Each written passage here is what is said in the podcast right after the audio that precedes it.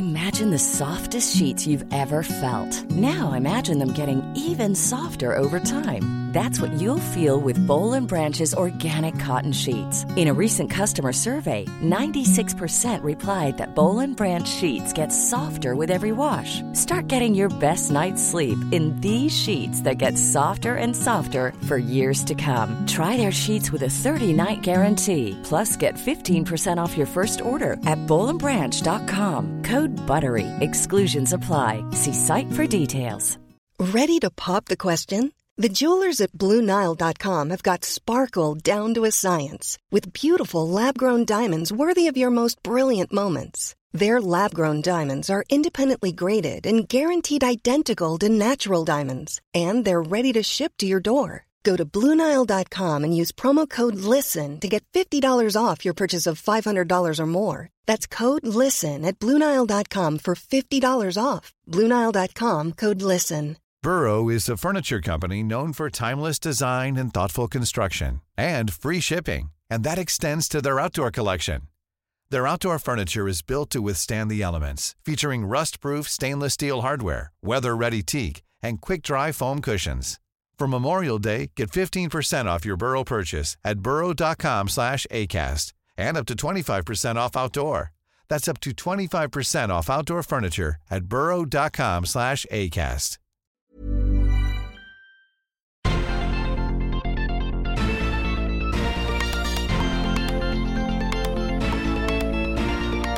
Salut à tous et bienvenue dans Sortie de Veille, le podcast de Mac Génération qui passe au format hebdomadaire cet été.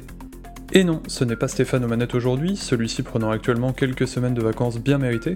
Cela ne va pas nous empêcher de faire un petit tour de l'actualité tech du moment, et notamment de revenir sur les soucis de batterie de l'iPhone 14 Pro.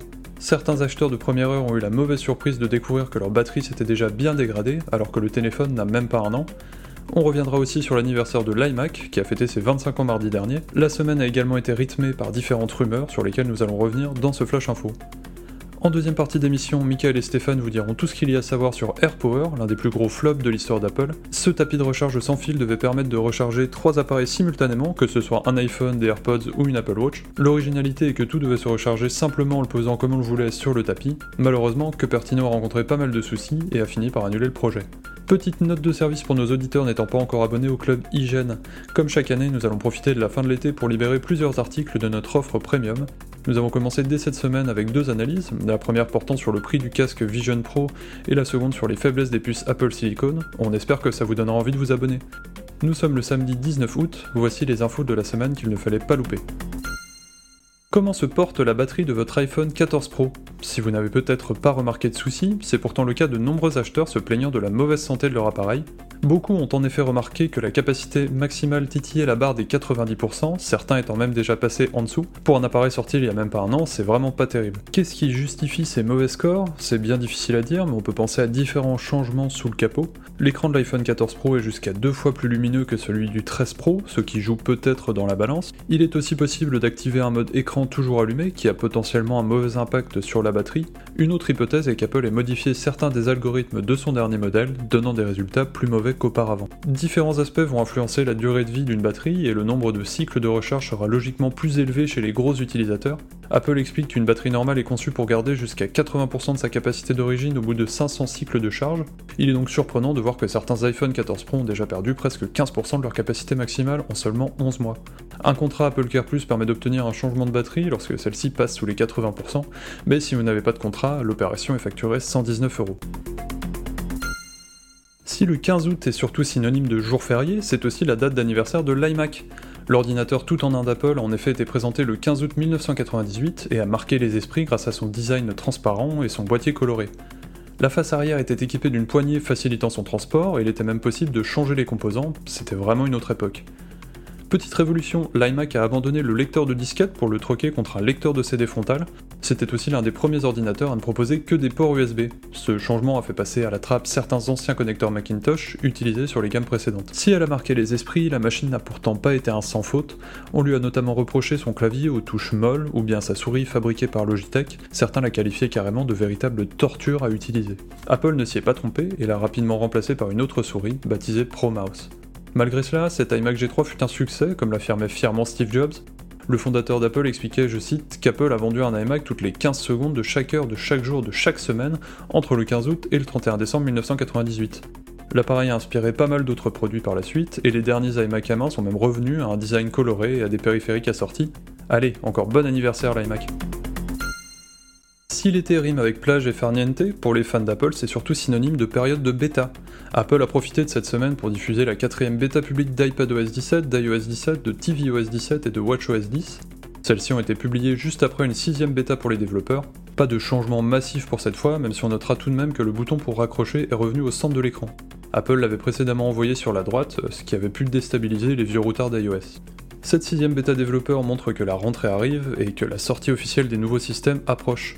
L'année dernière, iOS 16 a eu droit à 8 bêtas avec une version release candidate diffusée juste après le keynote. On peut imaginer que ça sera la même chose cette année. Selon nos estimations, iOS 17 sera mise en ligne pour tous le 18 septembre, ce qui devrait correspondre au lundi suivant la présentation des nouveaux téléphones. Et iPadOS Eh bien, pour le système des iPads, c'est difficile à dire. Apple avait eu pas mal de soucis l'année dernière, en grande partie liés à l'arrivée de Stage Manager. La nouveauté a donné tellement de fil à retordre aux développeurs de Cupertino qu'ils ont finalement décidé de faire une croix sur la version 16.0 pour directement publier la version 16.1 à la fin octobre. Cette année a l'air moins mouvementée, on peut donc espérer voir débarquer iPadOS 17 aux côtés d'iOS 17 en septembre. Pour ce qui est de macOS Sonoma, on n'attend rien avant quelques mois étant donné que Monterey et Ventura ont été publiés respectivement un 24 et 25 octobre. Que serait l'actualité Apple sans son flot de rumeurs estivales Mark Gurman a remis 5 balles dans la machine dans sa newsletter hebdomadaire et explique voir arriver de grosses nouveautés pour l'Apple Watch Series 10. La Series 9 qui arrivera le mois prochain devrait être une déclinaison plutôt maigre en nouveautés. On s'attend à trouver un nouveau processeur plus puissant et de nouveaux coloris, mais c'est à peu près tout. Apple en garderait sous le coude pour la Series 10 avec une refonte de la gamme. Elle travaillera entre autres sur un nouvel écran micro LED pour afficher de meilleures couleurs et sur un système de mesure de la pression artérielle. Il y aurait aussi pas mal de changements sur le design de cette Series 10, notamment avec un boîtier plus mince. Apple envisagerait également une modification pour le système d'attache des bracelets, qui n'a pas bougé depuis la montre originale de 2014. L'idée d'Apple, ce serait de passer sur un système d'aimant afin de récupérer l'espace vide actuellement nécessaire pour clipser ces bracelets. Les ingénieurs auraient ainsi plus de place pour les composants internes. On attendra de voir ce qu'il en est, le calendrier ayant bien le temps de changer d'ici là. Alors qu'Apple va bientôt être obligé de laisser des acteurs tiers proposer leur propre boutique sur l'iPhone, certains développeurs se frottent les mains. C'est notamment le cas de Setup qui propose un service d'abonnement permettant d'accéder à tout un bouquet d'apps sur Mac comme sur iPhone. Les développeurs ont expliqué être en train de préparer leur propre boutique alternative qui pourra arriver dès l'année prochaine sur iOS. L'Union européenne a en effet récemment adopté le Digital Market Act, souvent abrégé en DMA, cette législation implique que l'utilisateur puisse installer des boutiques alternatives sur son téléphone. Si on ne sait pas encore comment Apple va intégrer tout ça, cette app est déjà dans les starting blocks.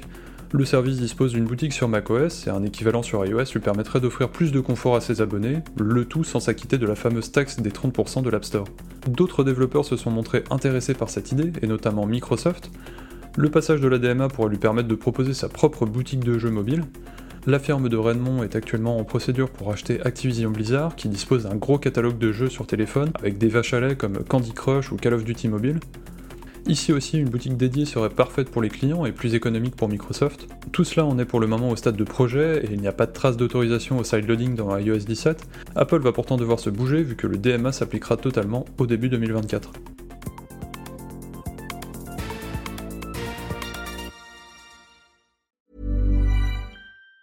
Even on a budget, quality is non-negotiable. That's why Quince is the place to score high-end essentials at 50 to 80% less than similar brands. Get your hands on buttery soft cashmere sweaters from just 60 bucks, Italian leather jackets, and so much more. And the best part about Quince, they exclusively partner with factories committed to safe, ethical, and responsible manufacturing. Elevate your style without the elevated price tag with Quince. Go to quince.com slash upgrade for free shipping and 365-day returns.